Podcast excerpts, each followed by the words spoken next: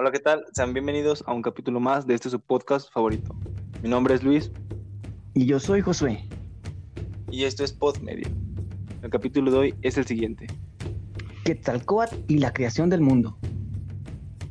El origen de su nombre parte del náhuatl y significa Quetzal, ave de hermoso plumaje, y Coatl, que quiere decir serpiente. Y comúnmente se le conoce como serpiente emplumada.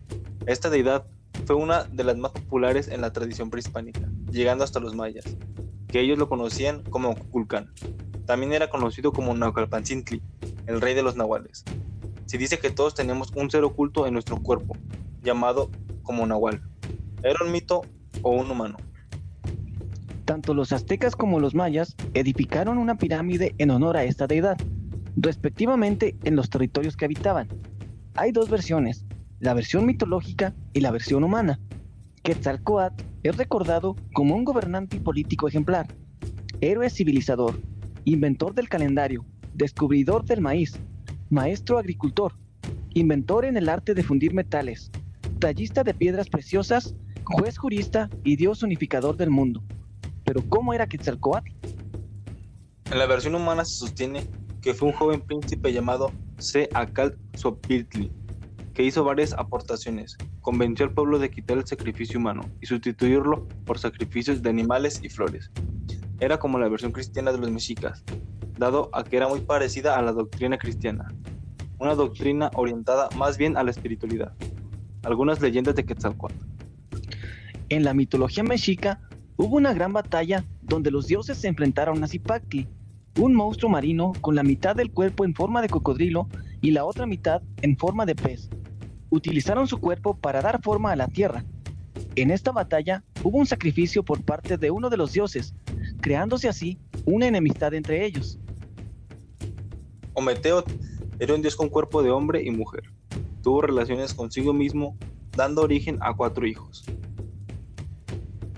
Tezcatlipoca Rojo, conocido como Xipetotec, el desollador.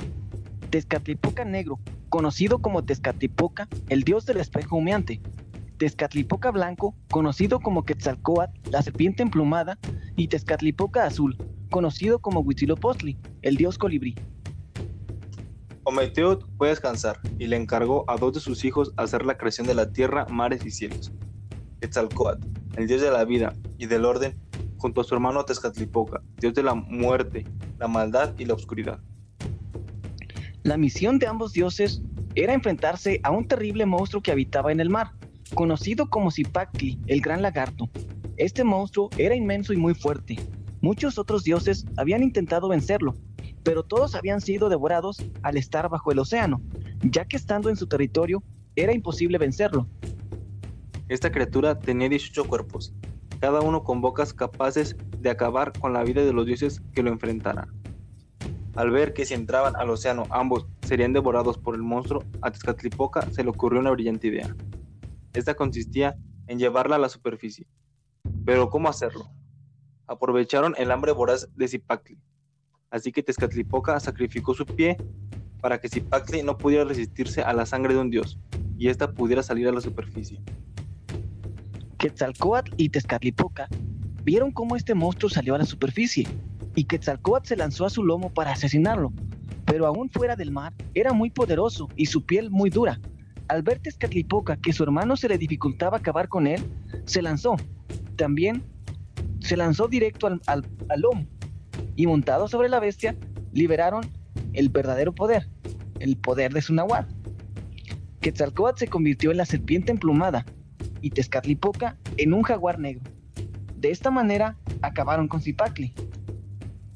Su cuerpo se convirtió en la tierra, sus ojos en las lagunas y los estanques, sus fosas nasales en cuevas y su cabello en árboles, flores y hierbas, su piel en los prados y su espalda en las montañas. El cielo se creó con nueve partes de la cabeza, y el inframundo también se creó con nueve partes, a las cuales llamaron Chic Naumictlán, o los nueve mundos de los muertos, creados por la cola del monstruo. Según la leyenda, los cuatro puntos cardinales se formaron del cuerpo de Zipacli, mandando a cada uno de ellos a un titán para resguardarlos, y que el cielo y la tierra jamás se volvieran a unir. Ese día es muy importante en la cosmovisión mexica, por lo que nombraron al primer día de su calendario como C. Cipactli, o uno lagarto. Una vez concluida su tarea, Quetzalcoatl y Tezcatlipoca fueron con su padre para informarle. Muy contento, felicitó a Quetzalcoatl, quien dio el golpe final. Esto enfureció y llenó de envidia a Tezcatlipoca, ya que él había sacrificado su pie y él había hecho salir del agua a la terrible bestia, y por esto creía que merecía más felicitaciones que su hermano. Además, él pensó en el plan del sacrificio. Debido a esto, se generó una enemistad grande entre ellos y una infinidad de batallas en la época prehispánica.